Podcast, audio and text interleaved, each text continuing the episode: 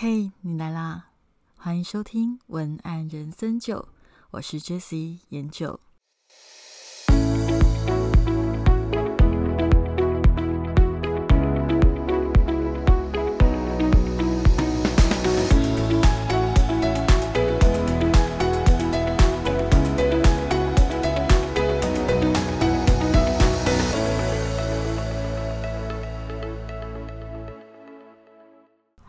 是研究，大家好久不见了。呃，距离上一集好像是十一月左右的时间，那我不晓得为什么时间过得这么快。嗯，我们上一集呀，我发现就是点阅的次数非常的高，所以其实大家都对于所谓的好感度、存在感是很感兴趣的。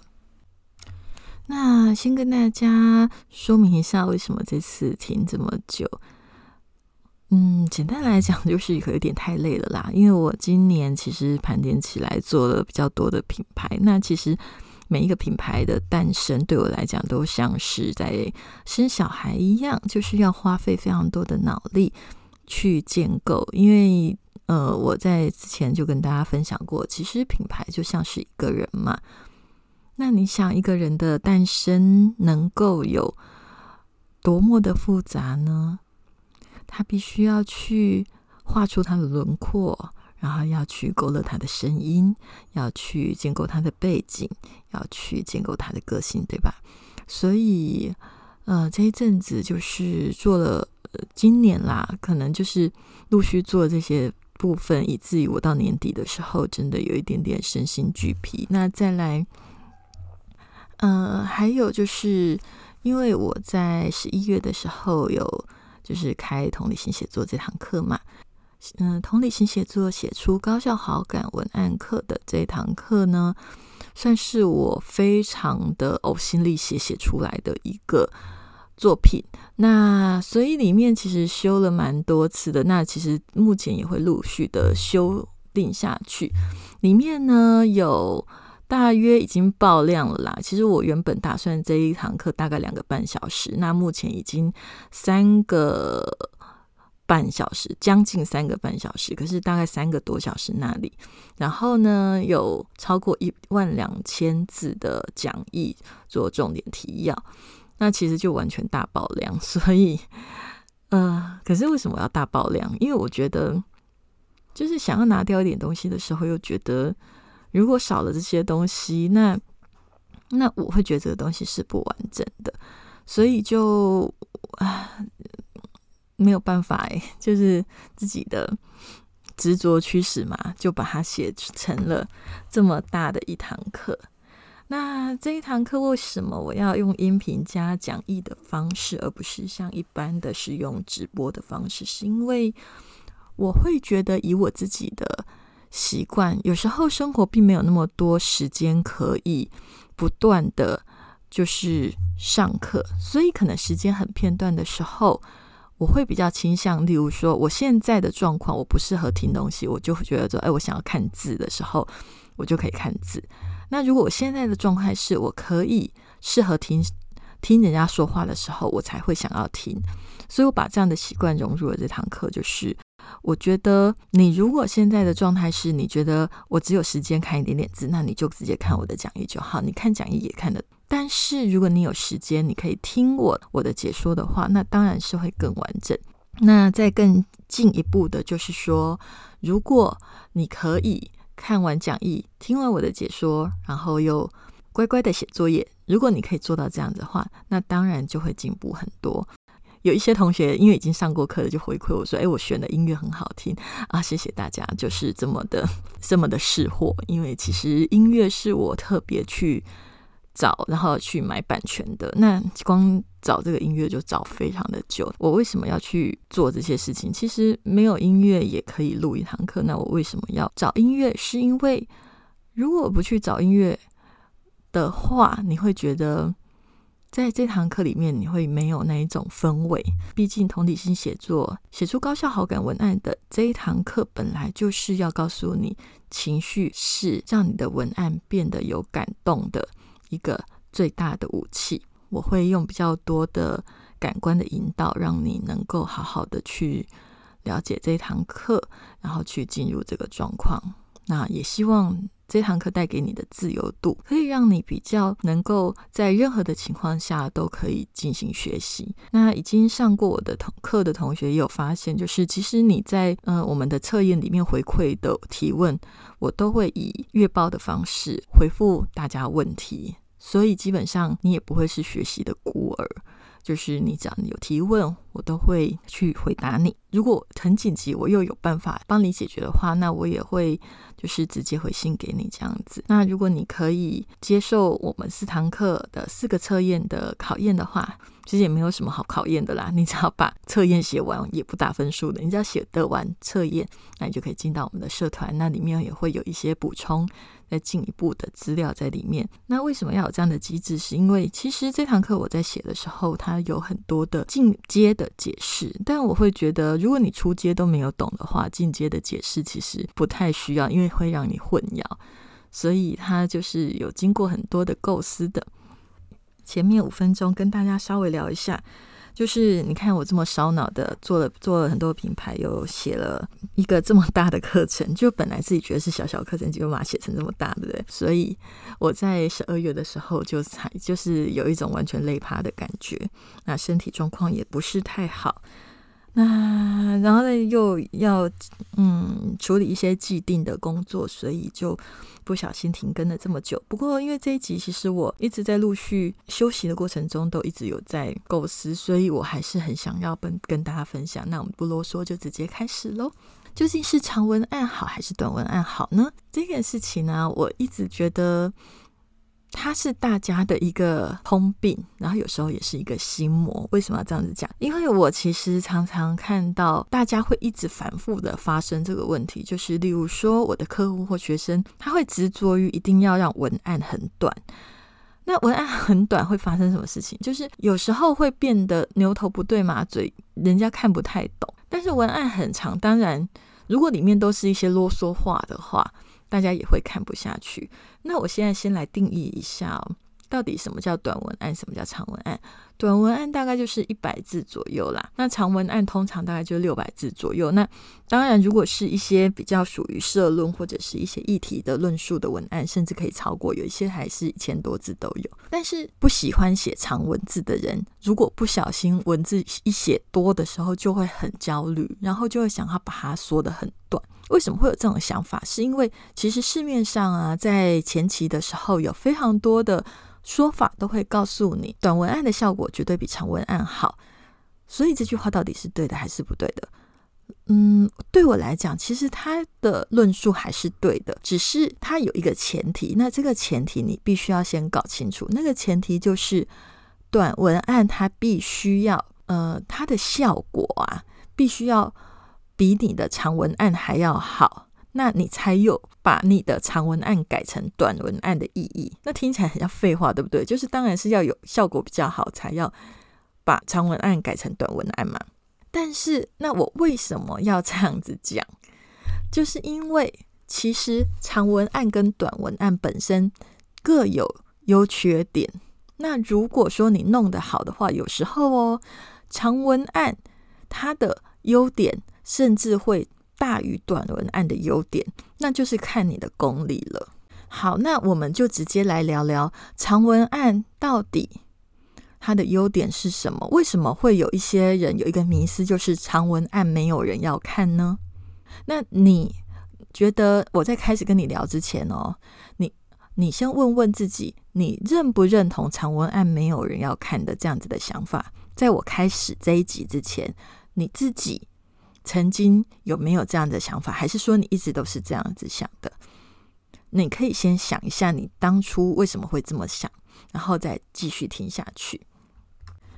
好，那我来告诉你，长文案到底会不会有人要看？它取决于你的写法。那写法为什么会那么重要？是因为文案的写法，它包括了很多东西，它并不是只是字的组成。OK，它不是只有字的组成，它的写法包括了什么呢？包括了节奏，包括了选字，包括了定位，包括了语气。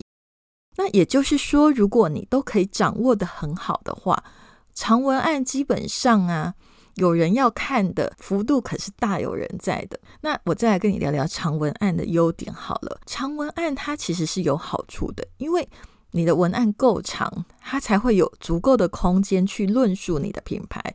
那也就是说，如果你的品牌并不是在照片上面很吃香的那一种，就是例如说知识型的，好了，你可能在卖的是你的专业知识。或者是你就是没有那么多的资源拍那么多好照片，也就是说你没有很好的图片功力的话，然后再来就是你的品牌也有可能不是那一种就是适合用新诗啊现代诗的方式去进行的那种品牌，也也有那种品牌哦，只是我今天不在这几面论述。如果你也不是那一种的话。那真的，其实你的品牌就是要用长文案，才会有足够的空间去架构出你的品牌的样子，让消费者理解你是什么样的存在。我想要来跟大家聊聊长文案的话，就不得不聊聊这一阵子沸沸扬扬的李静蕾的洋洋洒洒五千字。网络上很大的讨论是：诶，为什么他五千字却让人看得下去，对吧？网络上有很多的分析，有的人是说，因为他五千字都没有赘字，非常的精彩，没有废话，而且结构清晰，拳拳到肉。我觉得这些讲法也都是对的。但是在我的观点里，我看到的是，其实李静蕾这篇文章啊，它的定位非常的精准，它的语气非常的正确。我们先来聊聊定位是什么？定位就是我。为何而写？你为何要看？这个非常的重要，所有要写文章的人都要搞清楚这件事情。就是在写文章以前，你要先在心里搞清楚我为何而写，你为何要看？因为这个非常的重要。这个定位啊，大部分在开头写作的起手式，就会给你的读者一个心理准备，让你的读者心里知道我该用什么样的心情去迎接你接下来的内容。而语气正确的意思是，所谓的语气，你看写作也是需要语气的。虽然它没有声音，可是你的行文的节奏跟用字就会组成语气。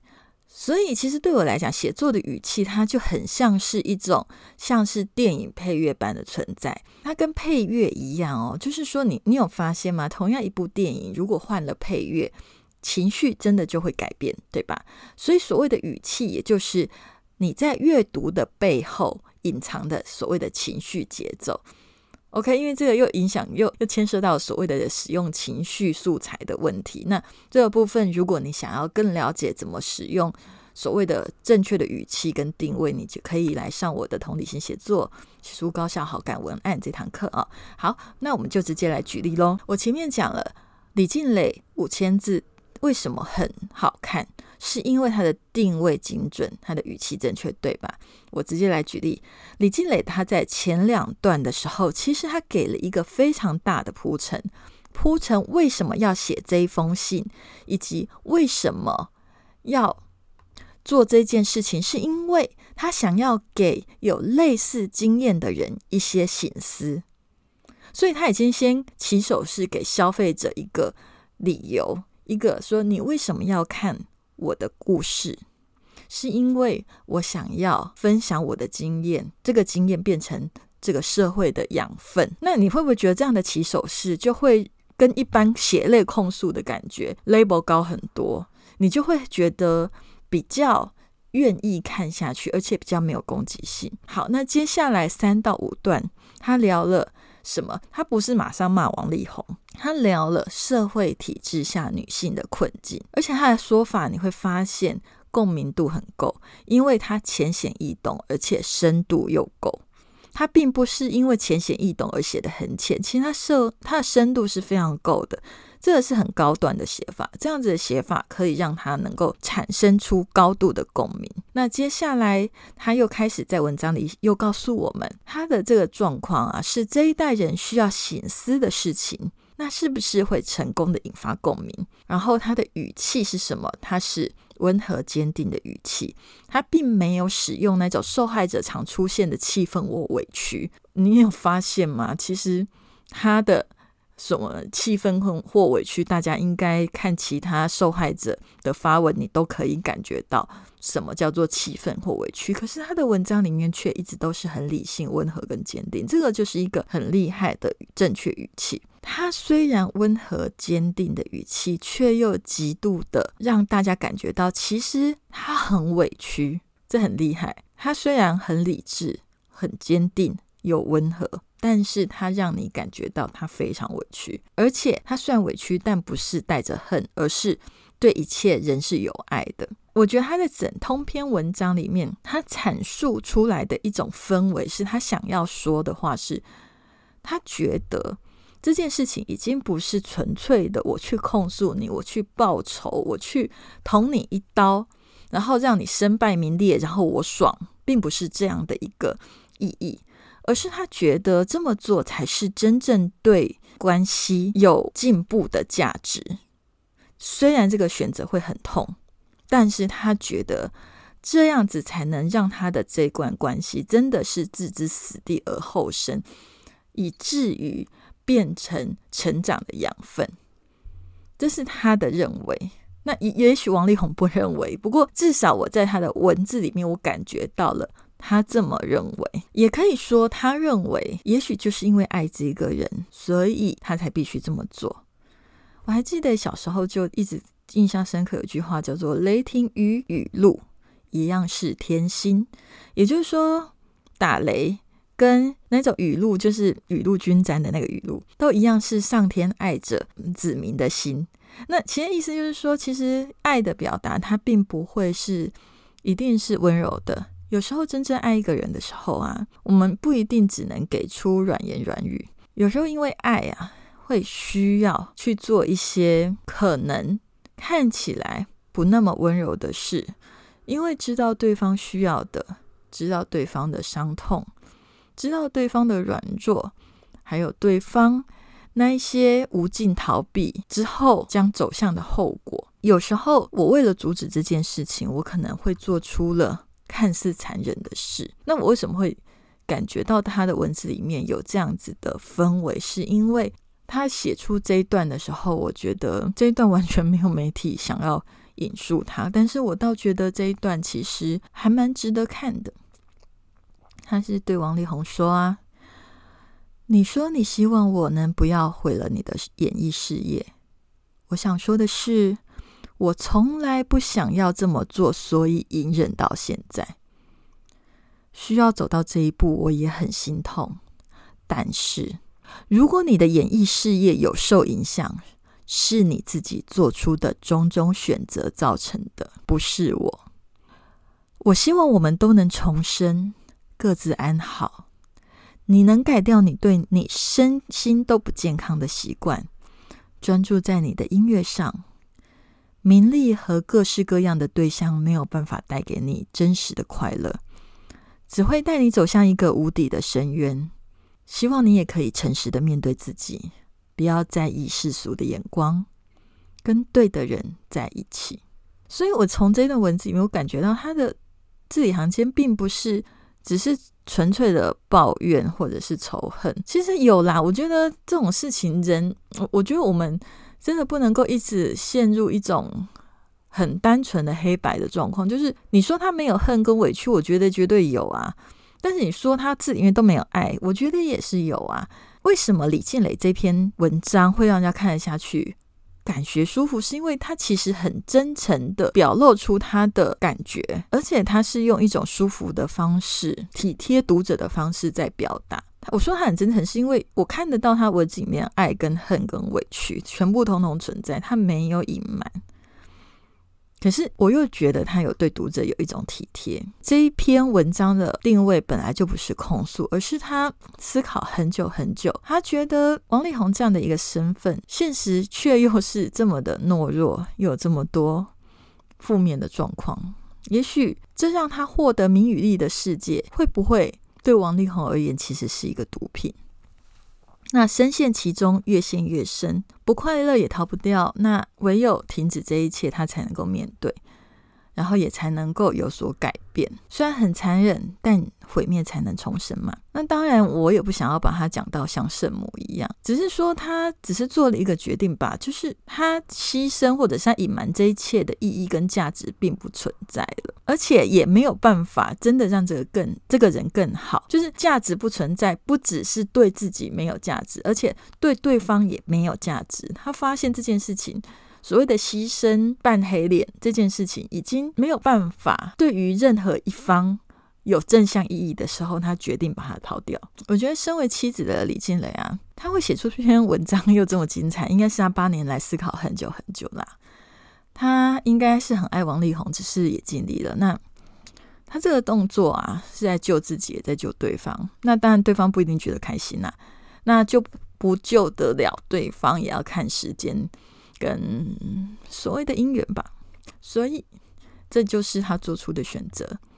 那这篇文章，因为他的真诚，还有他的一些表达上面，确实一个一个很好的定位跟语气，都让这篇文章变得这么的精彩。因为李静蕾的文案定位很清晰，他知道他为什么要写，那这个理由会很重要，因为。我一直跟大家分享过的一个概念，就是清晰就是力量。你想的越清楚，写出来就越有力量。很多艺人，他你看到他发文的起手式，我都没看到什么力量，我只看到他很慌乱不安呐。你如果有去看，你应该知道我在说谁。所以不知道自己该怎么样讲，也不知道该说些什么，就冲出来自清，其实就会让大家觉得，嗯，效果。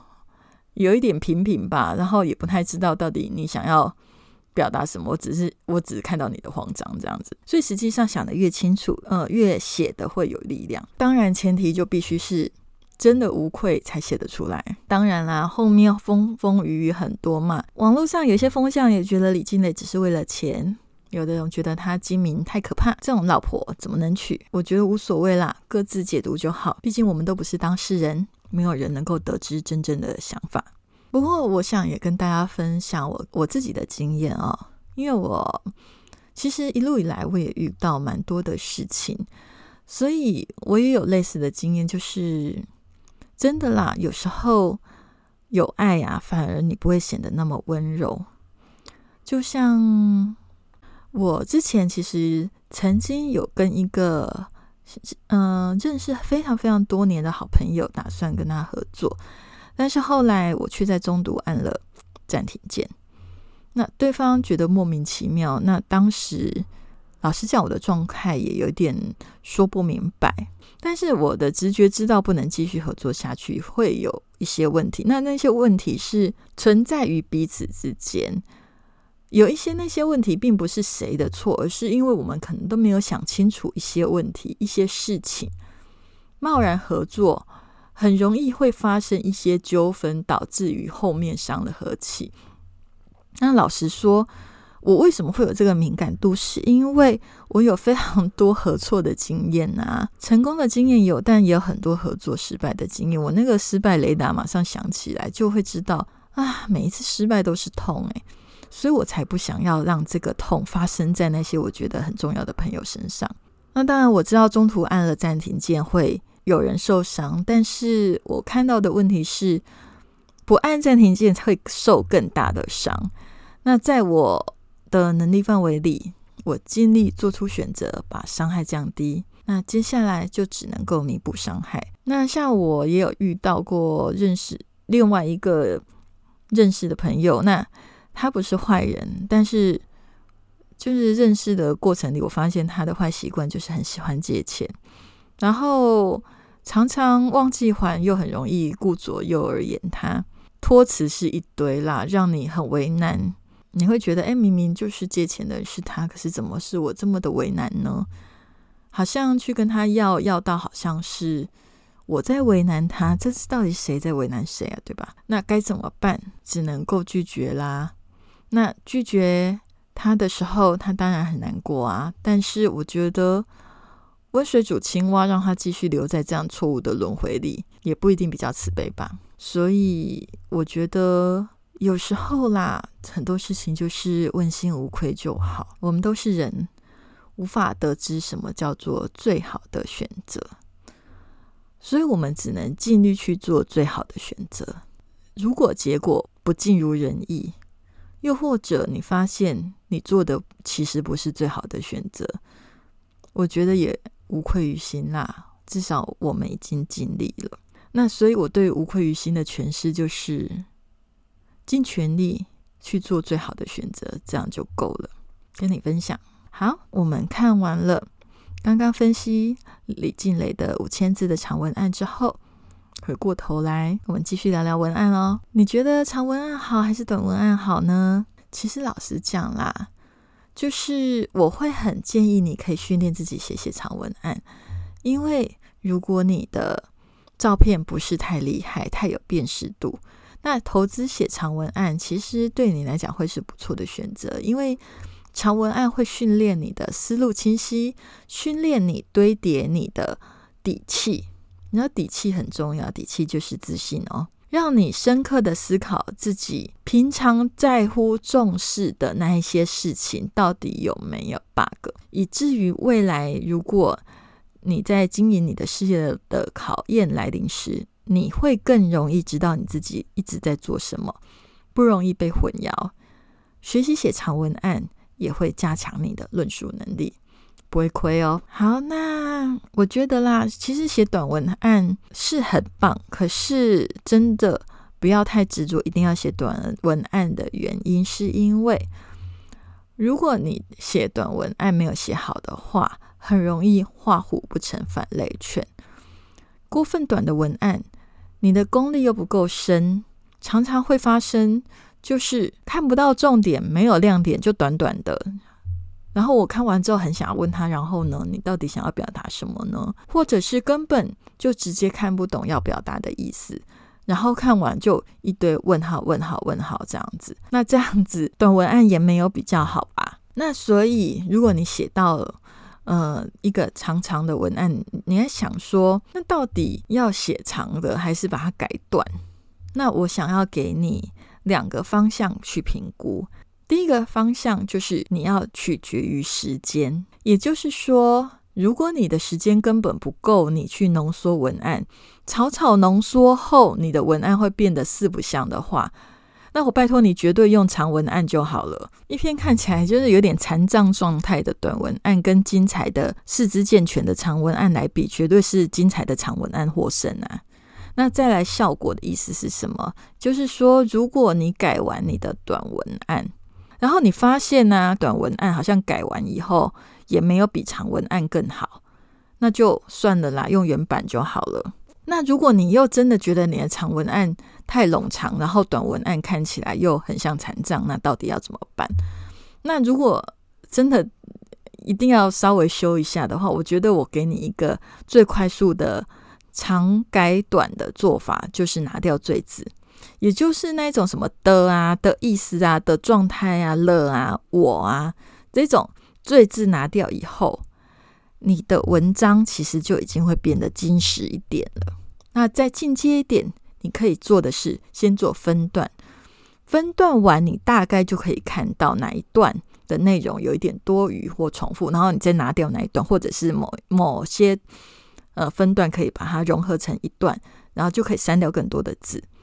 那这个东西其实就循序渐进啊，也不只是文案，如果你有影片的话，也是一样的逻辑。好，那今天的分享就到这里。我跟大家简单分享了一下长文案的好处，以及长文案要改成短文案的一些技巧，还有要怎么样判断该不该这么做的原因。那主要长文案的好处呢？复习一下，长文案的好处其实重点就是你比较可以有足够的空间去论述你的品牌。那再来呢？你也比较容易能够因为这样子的论述而让你的品牌能够更有底气。但是长文案如果你赘字太多的话，当然也不 OK。所以我会建议你，如果你的长文案你真的觉得看起来赘字太多的话，你可以先从呃的啊的意思啊的状态啊了啊这种比较简单的删除赘字之后，看看你这篇文章会不会好一点。如果还是看起来有一点太冗长，你可以分段。分完段之后，你如果觉得某一些段落看起来有一点多余，你就可以进行把它删除，或者是跟其他段落合并的方式。那你的文案就会看起来不会那么的冗长。那我今天到底该怎么样去决定我写出来这篇长文案该不该修短？那就是两个抉择方面嘛。第一个抉择就是，你看你时间够不够，若不够修就不要修，不要修成残障。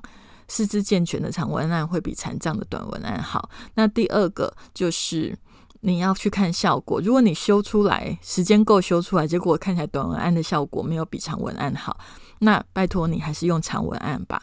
这样子至少你会让你的文案看起来比较有魅力。OK，好，那今天的文案人生九就到这里。如果你对今天的节目觉得不错的话，那也欢迎你在 Apple Park 上面帮我呃按五颗星星的评价及留言。OK，因为每次我的粉丝写信给我，其实我都还蛮开心的。好，那还有就是，如果你想要知道今天的这一些内容的。文字档我会放在文案向你 jslogan 点 tw jslogan 点 tw 这个网址就可以找到，或者你可以去搜寻 Facebook 的文案向你，或还有 IG 的一样 jslogan 点 tw 都可以找到我。好，那最后呢，也跟大家就是在。推广一下我的同理心写作课，欢迎大家跟一起来来上课。因为课程里面会有更深入的一些步骤啊、框架，还有一些套版，还有一些可能更深入的心法的解释。那这些东西都会有，还有一些作品的解析。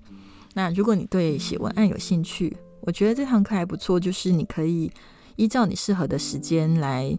写那之后也会预定会举办一些就是呃线上的聚会，那我们就可以诶既可以自由的上课，也可以认识新同学，这样不是很不错吗？OK，今天文案深九的就到这里，应该有些朋友听到的时候已经是二零二二年了。那无论你是什么听时候听到这一集，我都祝你新年快乐，一切如新。我们就下次见喽，拜拜。